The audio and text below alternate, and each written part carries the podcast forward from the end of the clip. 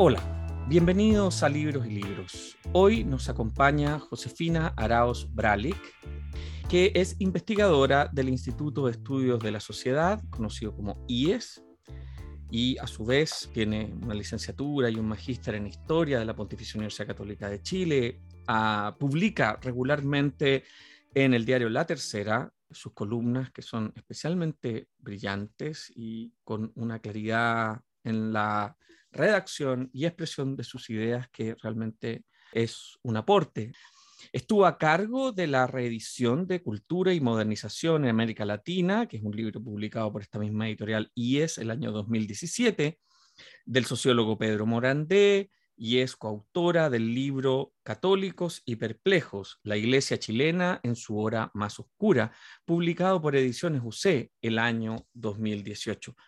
Por supuesto, ella ha hecho otras cosas y ejerce como profesora en otros contextos, pero vamos a ir profundizando con ella misma sobre esto a partir del libro El pueblo olvidado, una crítica a la comprensión del populismo, publicado por el Instituto de Estudios de la Sociedad este año 2021.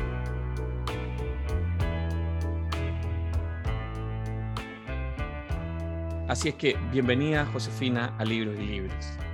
Gracias Pablo, es un gusto estar acá.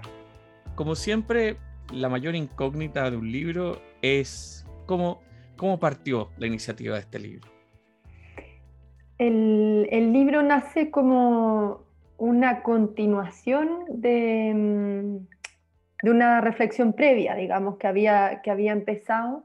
Acá se juntaron muchas cosas, ¿no? Se, se juntaron muchas referencias, pero pero lo antecede una investigación chiquitita que yo hice el 2018, un, documento que publicamos, que sacamos en el IES, unas claves para el debate sobre populismo, porque para la campaña presidencial anterior, en, la que gana Piñera, fue un concepto que igual agarró cierta fuerza y era como una palabra, de hecho también a propósito de Bachelet en su último tiempo, e, era una palabra que estaba como muy, muy arriba, sobre todo además por el tipo de cosas que estaban pasando en el resto del mundo. Eh, Trump, Bolsonaro, en fin, era como un tema que estaba muy, muy arriba y a Chile le gusta a veces eh, repetir, tomar las discusiones que están de moda en otros lados más y, reproducirlas nomás, más allá de si, si calzan o no con, con la realidad local. Y por eso lo quise agarrar, ¿no? O eh, ahí lo, tomé el 2018 porque dije acá esta es una, una inquietud que tiene la discusión pública que, que, lo, como que es como una obsesión eh, y que encuentro que, que, tiene como problemas, revela ciertos problemas, como de índole intelectual, de índole comprensiva. Y al mismo tiempo, ese mismo 2018, yo me encontré con el texto de Chantal del Sol sobre populismo, un texto del 2015, pero, pero yo me encuentro con él el 2018 y la categoría de desprecio que ella ocupa, que es muy estructurante de su ensayo y de su, su, lectura muy provocativa, que en alguna medida es una reivindicación del populismo en Europa, o de los seguidores del populismo al menos, me persuadió mucho, digamos, como para decir, parece que en la manera en que se entiende el populismo en Chile también hay algo de este desprecio escondido, como que encontré una clave para entender las, los, los puntos ciegos que a mi juicio aparecían en ese eh, eh, en ese tema a la hora de abordar ese tema y que, que era más general, ¿no? O sea, eh, se, se, hacía evidente en la discusión sobre populismo, pero, pero quizás aparecía en otros ámbitos también, en otras discusiones también. Pero como que se juntaron esas dos cosas entre muchas otras referencias y todo, pero, pero ese es como el origen así inmediato y en que el, en, el, en el paso al 2019 digo, bueno, parece que acá hay una inquietud más grande y, y quiero empezar a escribir un, continuar esta investigación, digamos, y ahí apareció la idea, la idea del libro. Bueno, y el libro aparece en un momento en que es absolutamente pertinente, porque tal como en el inicio tú pensabas esta proximidad a la idea del populismo que se estaba dando en otros contextos, Chile de alguna manera se ha acercado mucho más que la, que la votación digamos, de hace cuatro años atrás, y las condiciones en las que estamos pensando hoy día esto es distinta. Antes de continuar, quiero hacer una, aclaración que me parece importante. Yo soy miembro del comité editorial de esta, de esta colección, digamos, de estas publicaciones del Instituto de Estudios de la Sociedad, así que lo dejo en evidencia que, que yo conocía el texto, que conozco además el proyecto editorial y del cual me parece que están haciendo un gran aporte al ámbito local. Además de esto, digamos, quiero de alguna forma tomar algunos conceptos que desde el inicio me parecen, están, los dejas muy en claro, y es que tu intención no es la de em, hacer un libro sobre el populismo, sino sobre el modo en que ha sido abordado en la discusión pública.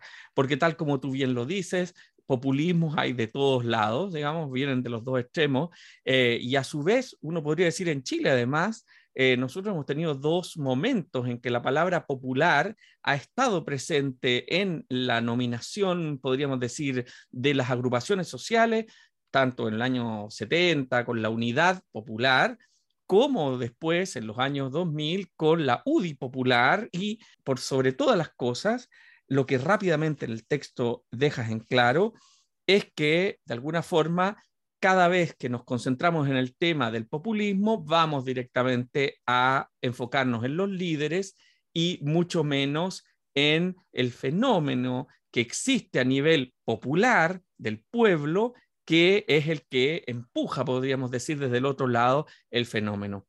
Sí, esa es como la, primera aclaración que yo hago en el, en el libro, porque mm, que no, es un libro sobre populismo en primer lugar. ¿Por qué eso? O sea, porque mi sensación era que el problema tenía, no me, no me inquietaba tanto el populismo como los, los fantasmas, ¿cierto? Que se escondían en, en este terror de nuestra clase política y de nuestra reflexión intelectual sobre ese fenómeno. Y eso es lo que a mí me interesaba, me interesaba mirar. ¿no? Em, y, ahí también hay, em, como una, premisa de base que, siempre la formula muy bien Katia Araujo, que dice, en Chile solemos mirar solo lo que ocurre a nivel de la política, ¿cierto? Y como que lo reproducimos a nivel de lo que pasa en la sociedad. O sea, pensamos que, lo, que, que es lo que pasa en la política lo que manda. Y, entonces no miramos la sociedad y sus propias transformaciones porque solo pensamos que, es un chorreo así como vertical, ¿no? Y que tiene como primacía lo, exclusivamente político. Tendríamos que entrar a discutir qué entendemos por cada uno, ¿no? Pero sobre todo lo institucional, lo que pasa a nivel de, las élites políticas, de la clase política, ¿no?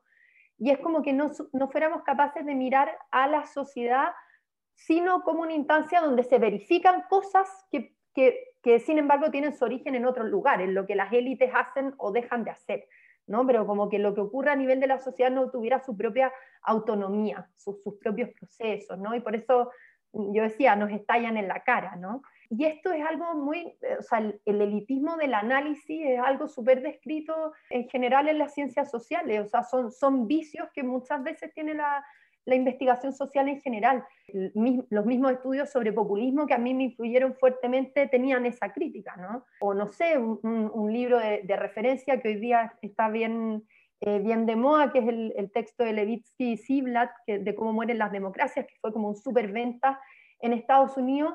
Es un libro, son, son autores de, de primer nivel, ¿no? Pero es un libro que, entre otras cosas, lo que hace es decir, tenemos que concentrarnos en lo que hacen los líderes y en lo que ocurre a nivel de las élites, porque lo que pasa en el resto de la sociedad la verdad es que es secundario. O sea, lo que manda, lo que define que un líder populista se pueda instalar o no, es lo que ocurre en ese ámbito, en los acuerdos o no entre las élites. Todo lo demás chorrea.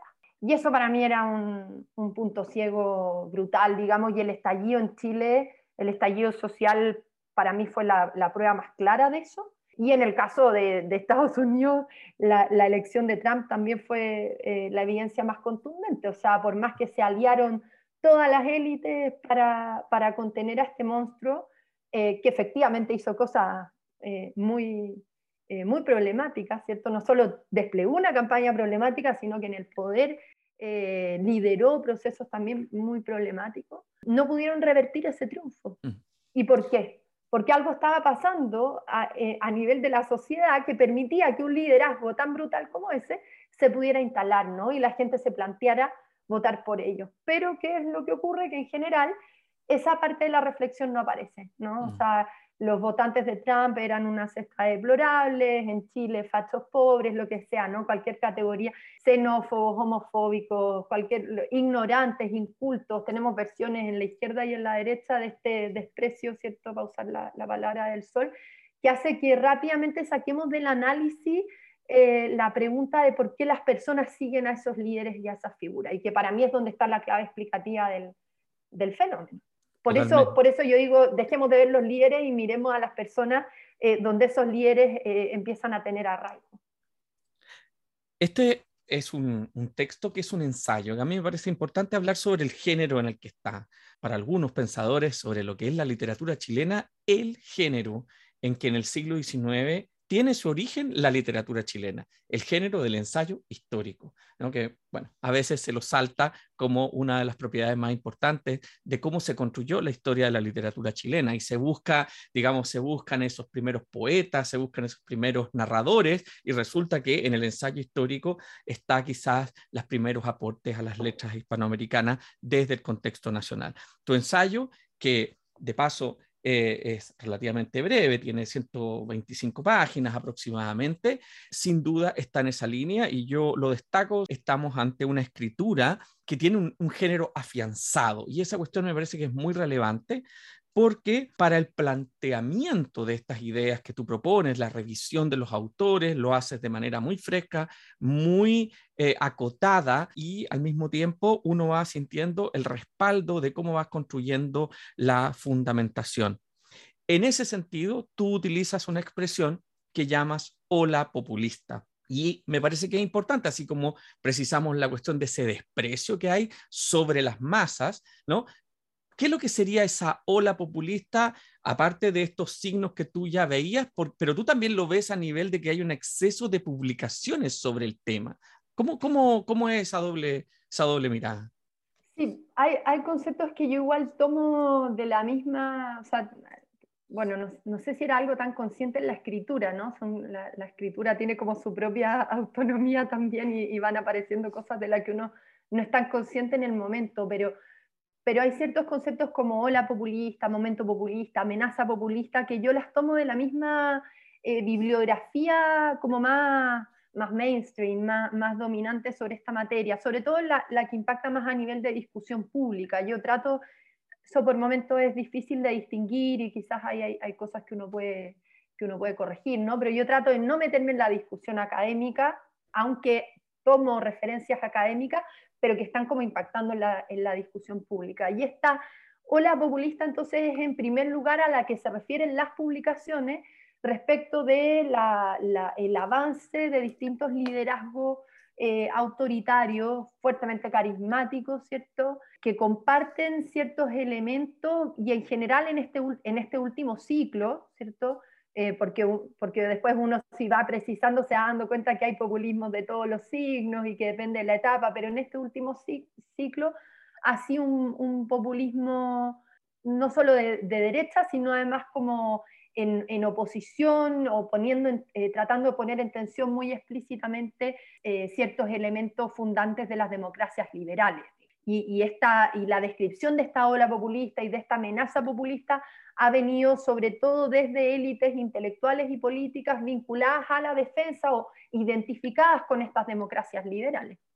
Y eso es bien explícito en, los mismos autores que han escrito sobre eso o en los que critican esto, como Chantal, Chantal del Sol, que es muy dura en, en, ese juicio, digamos, en, ese, en esa descripción.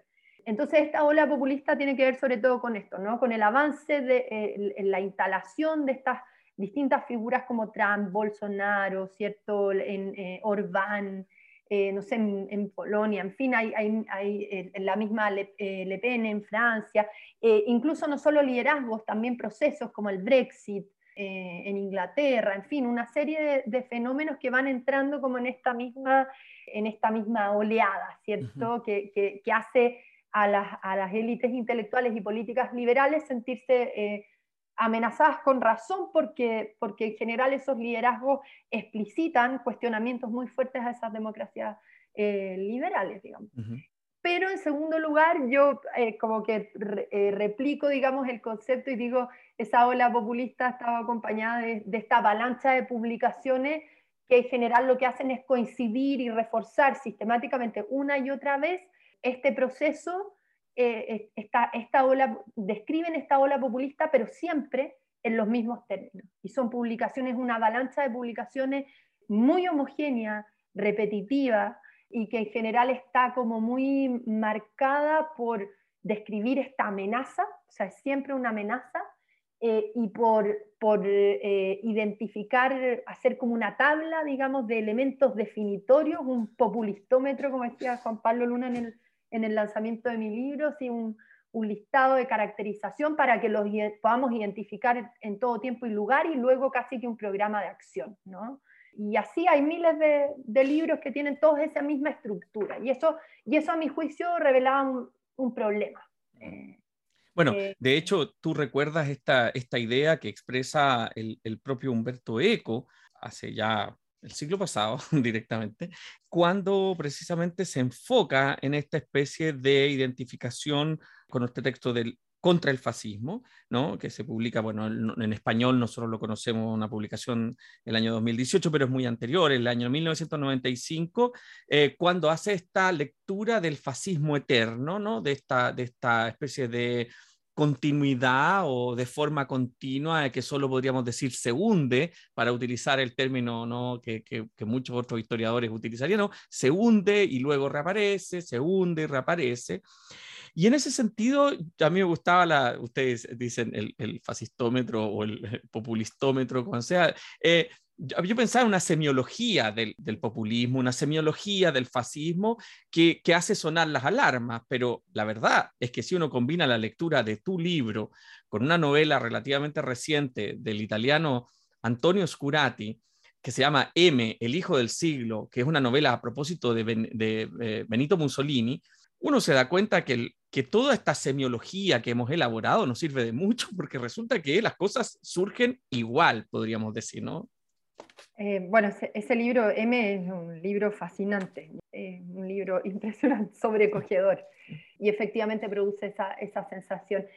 Yo sentí siempre un poco de, mm, ¿cómo decir?, de, de culpa o, de temor de estar siendo injusta con, con Eco, ¿no? que, que, es un autor mucho más grande que, que ese texto, pero, pero fue inevitable para mí tomarlo porque, justamente porque eh, esa traducción se hace ahora, o sea, no, es azaroso que salga ahora en medio de eh, esta ola populista, ¿no? en que se, en general además se, se identifican mucho los términos, em, y en la que a mi juicio se, o sea, simboliza muy bien Eco eh, ahí un, un, un, estilo, una forma de entender la función del, del intelectual muy, muy extendida. Y, por eso yo también le, contrapongo, lo, pongo en, contraposición, en discusión con la propuesta de Hannah Arendt, digamos, que, ella describe justamente esta, esta reflexión intelectual que, que muy apurada por, por, evitar las tragedias, porque ocurren, ¿no? Si nadie, nadie quiere negar que el, que el, fascismo ocurrió, ¿no? Y, y la buena intención de quien quiere alertar que, efectivamente puede volver a aparecer, si eso es, cierto. ¿no? La pregunta es qué se sacrifica por, ese apuro, por esa desesperación de querer evitar y eliminar para siempre esa posibilidad, ese riesgo, ¿no? Eh, que Naren tiene que ver con eh, reemplazar el juicio, digamos, a saltar, liberar a los otros eh, de tener que hacer su propio ejercicio comprensivo y, y, queremos reemplazar el juicio, muchas veces la reflexión intelectual quiere reemplazar el juicio porque es arriesgado, porque las personas pueden concluir otra cosa, pueden, pueden votar al fascista igual y, nuestros sistemas democráticos lo permiten. ¿no? Mm. Y, y Aren dice, bueno, hay que asumir ese riesgo porque, porque, porque reemplazar el juicio es aún más grave. Ahí, ahí de verdad se desencadenan las, las catástrofes, porque si reemplazas el juicio, después el, el, buen intelectual es reemplazado por el malo y las personas ya no tienen cómo distinguir el, el bien del mal. ¿no? Eh, esa, es como la tesis en general.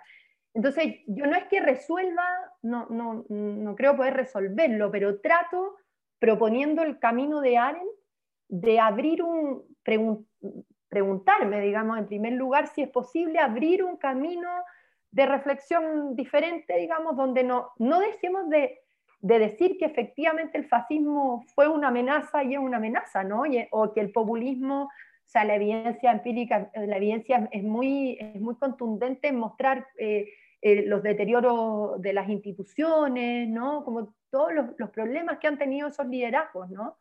Em, pero que, eso, que, que, la reflexión intelectual no se transforme simplemente en, esa estridencia, ¿no? en replicar una y otra vez esa amenaza sin nunca hacernos la pregunta eh, respecto de las condiciones de posibilidad eh, de ese fenómeno, respecto de qué procesos previos eh, permitieron que una atrocidad como la, como la que nos parece que tenemos por delante, sea cual sea, pudo llegar a ocurrir. ¿no? Ese, ese es como el, el esfuerzo. Entonces, es como que yo en algún momento hablo de desplazar la mirada, ¿no? O sea, yo no es como que quiera reemplazar una definición por otra, sino como tratar de, ampliar el, tipo de, función que uno tiene, el tipo de ejercicio que uno tiene que emprender. Mm. Y, y, entonces como, eh, en primer lugar, la tarea intelectual no tiene que ser apuntar con el dedo para denunciar, sino que tiene que ser tratar de explicar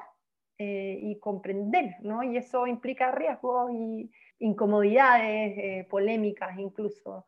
Eh, pero creo que eso es lo, es lo, fundamental y es lo que trato de, de, empezar a hacer, ¿no? Y por eso desarrollo luego todo este ejercicio de, de, ensayar, inspirada por ese modelo de Arendt, ¿cierto? Alternativo al de Eco, ese libro, de decir, bueno, a ver, el populismo puede ser algo más, es, es algo más que esta amenaza que simplemente, frente a la que simplemente hay que apuntar con el dedo y hacer catálogos, todos esos catálogos, todas esas estrategias como de, de, apuntar con el dedo son, fracasan. O sea, los populistas avanzan por todos lados, digamos. Por supuesto. Ahí tú, de hecho, en, al comienzo relativamente del texto, en la mitad, qué sé yo, hablas sobre este comprender, sobre este, esta necesidad de comprender. Yo un poco llevando esto hacia otros, hacia otros circuitos, digamos, de la reflexión, lo pienso también respecto de lo que ocurre con el pensamiento medioambiental. Uno de los tópicos que hoy día nosotros nos enfrentamos es al decir, ah, estamos en esta situación producto del antropocentrismo. Claro, pero yo explico, mira, puedes resolver que sí, que efectivamente fue el antropocentrismo lo que nos trajo hasta aquí, pero tenemos que seguir reflexionando sobre el antropocentrismo, no es algo que se pueda votar y en ese sentido, tú planteas la idea de esta comprensión, de en el fondo elaborar, como diríamos en términos psicoanalíticos, un poco más el por qué estamos en esta situación, el, el por qué este pueblo que sigue a este líder, que finalmente se expresa en la urna y vota por este populista, tenga la forma que tenga, ¿no? Está en relación con necesidades, con eh, injusticias, con situaciones que están leyendo desde su lugar y que, podríamos decir, la política real no está atendiendo. Y en ese sentido, quería, quería hacerte una, una, pregunta. Si ese contenido, podríamos decir, eh, está marcado generacionalmente, o sea, que si el populismo no solo se da en, un, en una relación con un cierto pueblo, un cierto contexto, una cierta masa, para usar los términos de Canetti, sino que además es generacional, le está hablando a un cierto grupo más que a otro. Es una buena pregunta, aunque yo creo que, como siempre, dependería como de cada populismo. yo creo que, que, que, sí, digamos, que, hay, un, eh, hay una eh, especificidad eh, generacional, territorial, eh, social, eh, pero que es distinta según cada momento y cada lugar, pero, pero es muy claro que la hay. O sea, hay, yo, es un texto que, pongo así muy de pasada al final, el de, el de Woodnow, este sociólogo norteamericano que, mm, que estudia por décadas, digamos, el, el, mundo rural, las, towns norteamericanas, ¿no? estos, pueblitos pequeños que son como la, dice el, corazón de América, ¿no? Y, también el, corazón del voto de Trump, y les llama los left behind, los, los dejados atrás, ¿no? Y tienen una composición, de hecho, que, uno sociológicamente, uno demográficamente, uno podría especificar en esos términos, generacionalmente, eh, en términos incluso de, eh, blancos eh, fundamentalmente, ¿cierto? No solo, pero sí fundamentalmente, eh, de origen exclusivamente americano, más que latinos, en fin, toda una, hay toda una composición, em, porque ¿Por qué a mí me impactó tanto el trabajo de Goodnow? Porque él me permite decir, parece que detrás de todo líder populista hay unos dejados atrás mm. antes. Em, y esos dejados atrás son grupos bien concretos, ¿no? Eh, eh, que, que, pueden estar especificados social, geográfica o, o, generacionalmente, como, como, dices tú. ¿no? y quizás mi sensación, sobre todo en estos populismos de derecha, es que son edades más, más maduras. Mm. Eh, es mi sensación, ¿no? Pero, pero puedo estar equivocada. En los populismos de derecha, ¿no? Si nosotros pensamos un poco las llamadas de atención que, tú recoges en tu texto, eh, rápidamente aparece esta idea de que si es que si es que llegaran a haber cambios radicales, si es que se pusiera, digamos, en juego el camino hacia el, desarrollo que ha alcanzado la sociedad chilena específicamente, eh, lo que habría sería un retroceso que nos devolvería a América Latina, es decir, como esta idea de nuevo de Chile pensándose isla, ¿no? Como diría Gabriela Mistral, Chile pensándose isla, ¿ya? Eh, que como nosotros no pertenecemos a este archipiélago, este archipiélago eh, está lleno de pobres, ¿no? Alrededor nuestro está lleno de pobres que no logran salir de la miseria, nosotros sí hemos salido de la miseria. Y allí aparece una cosa que me, parece muy importante y que son las reflexiones respecto de este principio mestizo barroco, ¿ya? Que eh, Pedro Morandé, digamos, y de alguna manera se pensaron antes, ¿no? Para, pero para, no para explicar el futuro, sino que para explicar el pasado. Y aquí tú los traes a esta discusión y empiezan a terciar, como me gusta ocupar ese término de campo, digamos, y empiezan a transformarse porque, porque de alguna manera uno podría decir, decir precisamente esos dejados atrás en Chile, eh, hoy, básicamente en la tensión que vivimos hoy, tendría cierto grado de ser los dejados atrás, esos mestizos, ¿no? De los cuales hablábamos para explicar el pasado. Sí, sin duda, o sea, porque el estallido eh, social y político, la, crisis del, 2019, me pilló en la mitad de, la escritura, y eso lo pongo al, inicio, y me paralizó por un rato, o sea, porque yo no tenía muy claro si cuestionaba o no mi hipótesis, si, o sea, me desarmó, y, y bueno, yo creo que a cualquiera que haya estado escribiendo en ese momento, o sea, fue algo muy, muy impactante, obligaba a repensar lo que fuera que uno estaba escribiendo. Y en medio de esa parálisis empecé esta recopilación de, textos que empezaron a salir eh, que de, muy distintos signos, ¿cierto? Que hablaban de esta idea de volver a América Latina. Y yo dije, acá hay, hay como una clave, ¿no? O sea, ¿qué, pasa? Y que bueno, fue inevitable juntarla con, la reflexión de Morandé, eh, no solo respecto de su tesis de de, cuál sería la identidad latinoamericana, que es una, discusión, sino también de su crítica a, las, eh, eh, hipótesis intelectuales, por así decir, dominantes en las, élites políticas, en las élites académicas, eh, en que la cultura local, la historia local es solo manifestación de atraso, o sea, en, cada, en cada etapa, en cada ciclo histórico. ¿no? Mm.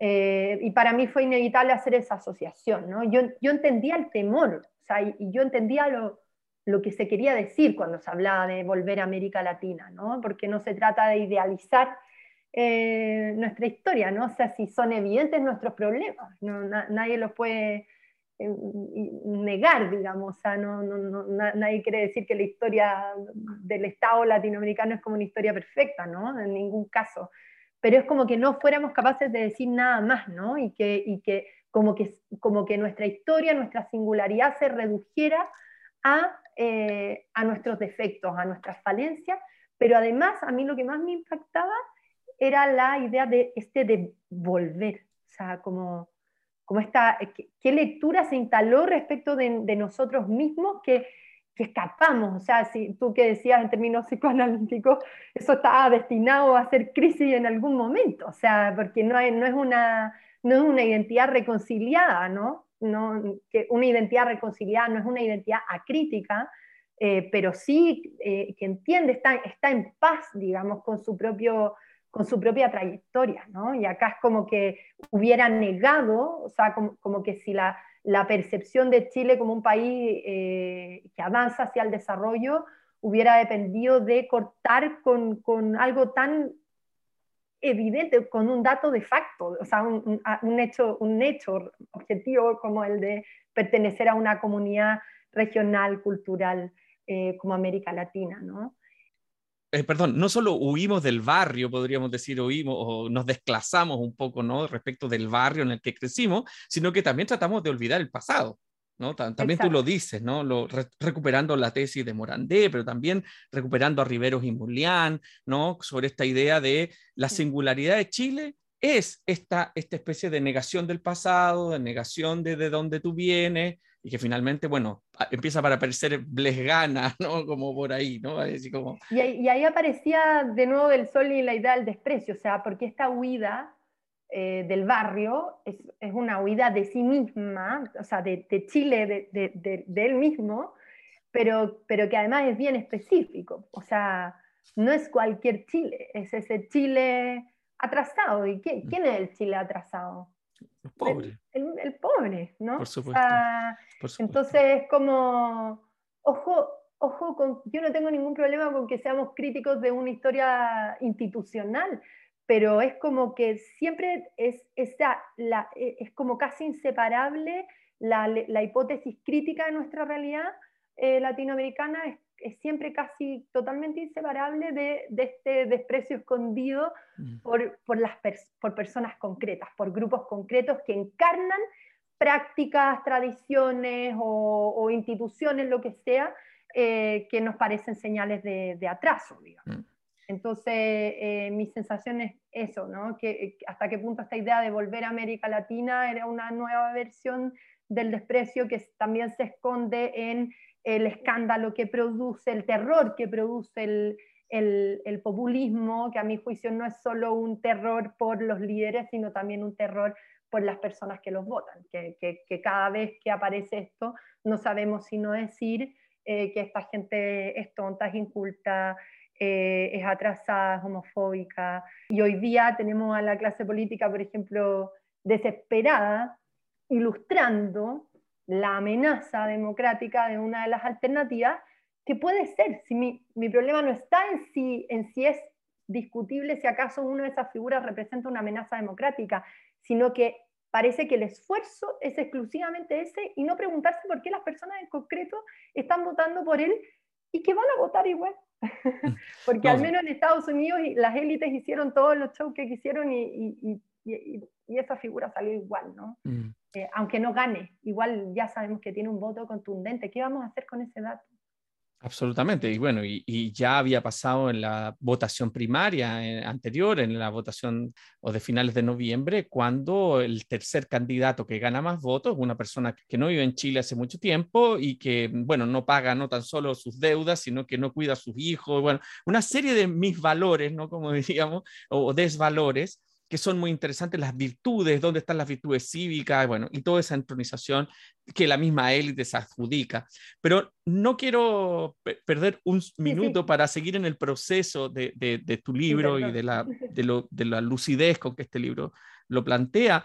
Es que mencionas algo que para mí ya desde hacía unos, unos 10 años empezaba como a aparecer principalmente relacionado con la tecnología, con cierto aprecio que tenían los grupos más masivos por ciertos gustos, ciertas, ciertas aficiones, y que la prensa local, especialmente los comentaristas, historiadores, sociólogos, pensadores, miraban con un desprecio. Me recuerdo principalmente cuando apareció, por ejemplo, Pokémon Go, o cuando desprecian el rap, o cuando desprecian el reggaetón, o cuando desprecian... Yo dice, bueno, básicamente la postura es, estos son los bárbaros, ¿no? Estos son, esta es la barbarie, esta es gente, digamos, que nos ha pulido, ¿no? Y, eh, y esto es lo que nos lleva al subdesarrollo, es el lastre, podríamos decir de alguna manera. Y ahí es donde tú mencionas esta idea o profundizas sobre esta idea del pueblo, del pueblo olvidado y recuperas eh, el ensayo de Sarmiento, Civilización y Barbarie, sí, civilización, que es del año 1840, quiero decir, o sea, eh, por favor, por eso también lo estoy trayendo. Entonces... Ese, eh, para, a mí me impactó mucho, eh, o sea, lo de civilización barbarie es algo que yo ya había encontrado en, en Morandé, pero el texto de, de, La Fuente, de de la Fuente, que trabaja Sarmiento, pero que estudia em, las montoneras argentinas del siglo XIX y el caudillismo eh, argentino, fue para mí muy revelador. Fue un texto que me encontré en, la universidad mientras hacía mi magíster en historia y lo retomé acá, ¿no? Porque me, lo recordé, me resonó cuando me puse a estudiar el populismo y toda este, este, esta confusión, digamos, o reducción del fenómeno solo al líder y nunca mirar al, pueblo que lo sigue. Em, y que al mismo tiempo que no se mira a ese pueblo, a ese pueblo se lo desprecia, eh, porque se, asume que sus motivos son solo negativos, los, motivos de su apoyo, em, fue inevitable para mí acordarme de la tesis que, existía sobre el caudillismo.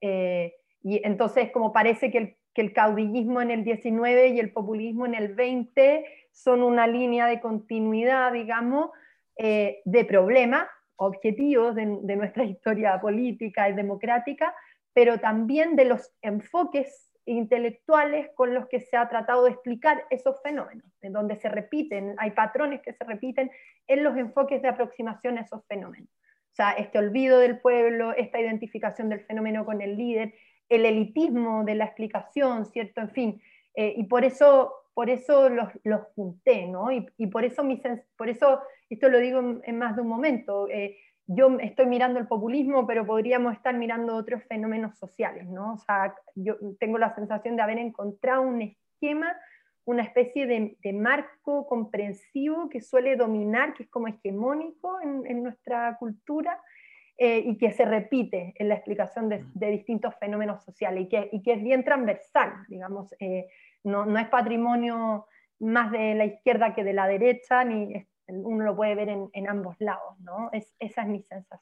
Y bueno, llego a ese, a ese binomio estructurante que, que es como el, el, primer gran binomio de nuestra historia republicana, eh, que, que, que, inspira o que está en la base de, de toda la primera historia, de, toda, de la primera etapa de la, de, la, historia de estos estados en, eh, en formación, ¿no? y que a mi juicio explica mucho, muchos problemas, ¿no? Esta, estas tengo una intuición, ¿no? Pero también me pasó eh, cuando, trabajé con la Sor Serrano en la historia de la educación en Chile, en fin, de que, de que en general la élite política, la élite intelectual, frente a la realidad, a, lo que tiene delante eh, y que debe administrar, debe gobernar, eh, explicar, en fin, siempre asume que no hay como nada, o, o que solo hay carencias solo hay un espacio donde intervenir con las mejores intenciones o peores, ¿no? ya sea para ocupar violentamente un territorio como en la historia de la Araucanía o para eh, promover políticas sociales fundamentales como la escuela pública y ¿no? en, sus luces y, sombras, ¿no? Pero siempre ese prejuicio, o sea, de que del otro lado solo, y esto es de, Morandé, digamos, de que del otro lado solo hay, hay carencia, hay ausencia, nunca no hay nada relevante que la, que la política o que la reflexión intelectual tenga, tenga que, incorporar. Eh, para explicar por qué ella misma fracasa o, por qué ella misma no logra entender lo que pasa. Utilizas un concepto que no recuerdo ahora si lo tomas de Valenzuela, de Morandé, pero que es el de masa insustancial. es, de Valenzuela. es de Valenzuela. ¿no? De, entonces, esa masa insustancial es muy interesante porque, porque uno podría decir también hoy día en el discurso más de izquierda, cuando se habla de territorio, es un concepto bastante vacío, ¿no? la gente dice, no, eso describe a las poblaciones, eso, pero la palabra territorio es más bien es geográfica, ¿no? Pero, pero sobre todo también va abriendo en el desarrollo del texto eh, hacia un concepto que a mí me pareció muy relevante, que es el de populismo como relación. Yo creo que aquí, le, eh, digamos, en tu tesis, que, que es realmente muy refinada, esa idea me parece que es la que de alguna manera incorpora con términos más contemporáneos, ¿no? El pensamiento de facción que históricamente se necesita para comprender la polarización, el ir y venir de la izquierda y la derecha, donde además tú ahora, además, pones estos binomios, yo podría decir, de populismo, fascismo, pero además de caudillismo y líder populista. ¿no? Mm. Entonces, ese populismo como relación, si pudieras...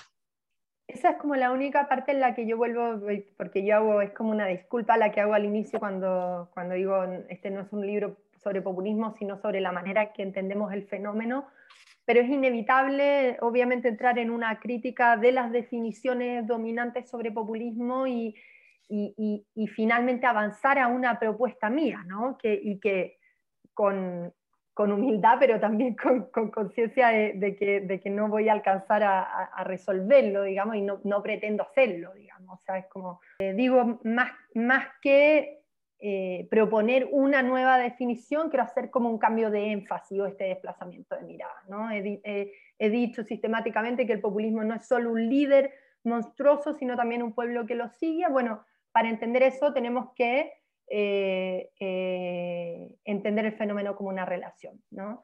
y eso, en todo caso, lo, planteo a partir de las referencias que, que a mí me influyeron, digamos. Este trabajo sobre caudillismo en Argentina de Ariel de la Fuente, el, trabajo etnográfico que es fascinante de, Marco Garrío en Filipinas, eh, el trabajo de Alan Knight eh, sobre populismo en América Latina, en, México fundamentalmente, eh, y también el, trabajo de Chantal del Sol. ¿no? y, y, entonces desde ahí yo digo, ah, bueno, Valenzuela también, para qué decir. Y ahí yo digo, bueno, el populismo no es un líder, es, es, un, es un vínculo donde la carencia, lo que está disponible no son las masas, sino justamente los vínculos. O sea, porque, porque ese vínculo nuevo que ofrece el líder populista aparece cuando los demás vínculos están rotos. Mm. Eh, entonces eso es lo único que está en disponibilidad, no estas masas ignorantes, incultas, etc. ¿no?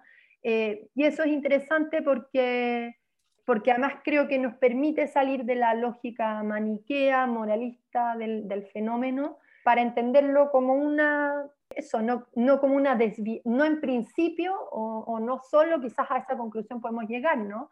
pero no en principio como una desviación, expresión de un déficit, etcétera, sino un vínculo político con cierta naturaleza, con ciertas características, así como hay otros vínculos políticos. Pero este es un vínculo político que logra un tipo de afinidad singular eh, que si no miramos no vamos a poder explicar nunca por qué el fenómeno reaparece una y otra vez.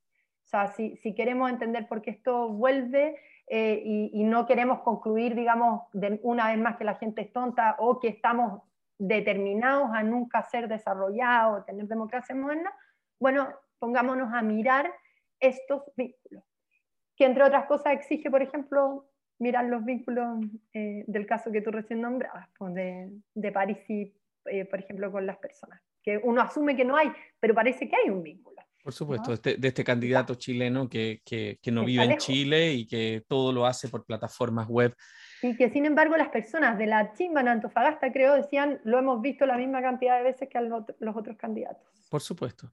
Y, bueno, y ahí, tal como en, la elaboración que tú acabas de hacer, con mucha claridad, aparece eso que Canetti identifica como, eh, para que existan esos otros, también eso hay una definición de nos otros, ¿no? Los, otros y nos otros, ¿no? Son como una parte importante.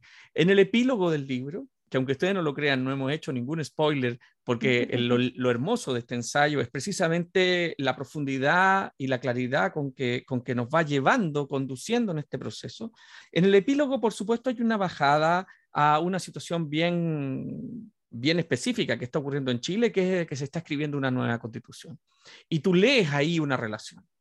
Sí, yo creo que eso es lo que más me costó escribir, eh, porque además fue como en, fue en, presente, digamos, en, vivo, y, uno, y siempre los procesos están en pleno desarrollo, entonces uno tiene el temor de estar quedando como, eh, como obsoleta, ¿no? Pero, pero es un ejercicio que trato de hacer porque digo, bueno, se supone, o sea, yo digo al inicio que, que, el, que la, este, el enfoque o la manera que entendemos el populismo en Chile fue una venda en los ojos, o sea, era una obsesión. eh, un fantasma. Si estaba la clase política estaba histérica, acusándose recíprocamente quién era el populista, cuándo iba a aparecer, cuáles eran sus características, tomando estas publicaciones que, estaban disponibles, ¿cierto? los catálogos populistas, eh, y fue incapaz de ver dónde iban a desencadenarse los procesos, que el peligro no era un líder que, que podía llegar repentinamente de la nada, sino eh, eh, eh, que iba a estallar una crisis porque no estaban mirando a su sociedad, digamos, donde estaban pasando hace mucho tiempo cosas que, que, la política, por problemas estructurales, más o menos estructurales, digamos, fue incapaz de, de, anticipar, de procesar, de canalizar, en fin, ¿no? Y entonces, al final digo, bueno, si es así, si esa es mi tesis, tengo que ser capaz de, de decir algo respecto respecto de ahora, ¿no? Y varios autores en Chile, sobre todo además, o sea, volvió la idea del populismo en Chile con el estallido. Cristóbal Belolio, de hecho, escribió un, texto donde él dice, eh, yo leo el estallido social de octubre como eh, un, proceso populista, ¿cierto? Eh, de, cuestionamiento de las democracias liberales, en el fondo, como que se inserta en este escenario mayor global de cuestionamiento a, las democracias liberales. Y mi pretensión de nuevo no, es cuestionar eso, sino como agregar mis elementos. Y, ahí yo lo que intento decir es que yo sí creo que efectivamente estamos en un momento populista, pero no en primer lugar porque haya un líder de esas características, que puede ser, digamos, pero lo que define como populista a, nuestro momento es esta esta crisis de los vínculos políticos, esta, esta, ruptura, esta fractura eh, de los lazos que unen a la política eh, con la sociedad y que, están en la base de, de, la crisis que estalló y que son los que eventualmente nos pueden dejar vulnerables a que aparezca un liderazgo de esa naturaleza. ¿no? Pero eso debiera obligar, o sea, la evidencia de eso debiera obligar a recordar que la tarea es ir a recomponer esos vínculos y no eh, dedicarse a, la alerta escandalizada de estos liderazgos que pueden aparecer eh, o rendirse a sus lógicas, que es lo que, lo que me parece que, en, lo que me parece que hemos estado sumidos este último tiempo. Bueno, Josefina Araos, realmente felicitaciones por este libro. Es un aporte a la discusión, al contexto y sobre todo al ensayo chileno que yo sobre todo creo que este libro perdurará así. Bueno, al ensayo histórico, que es uno de nuestros máximos valores en la literatura chilena. Muchas gracias por estar en Libros y Libros. Gracias, Pablo. Muchas gracias a ti por este espacio. Ha sido muy, muy interesante para mí. Muchas gracias. Bien, El pueblo olvidado, una crítica a la comprensión del populismo de Josefina Araos Bralic, fue publicado por las ediciones del Instituto de Estudios de la Sociedad, IES, este año 2021 y por supuesto lo pueden encontrar en librerías. Muchas gracias. Soy Pablo Quiminato. Será hasta un próximo programa.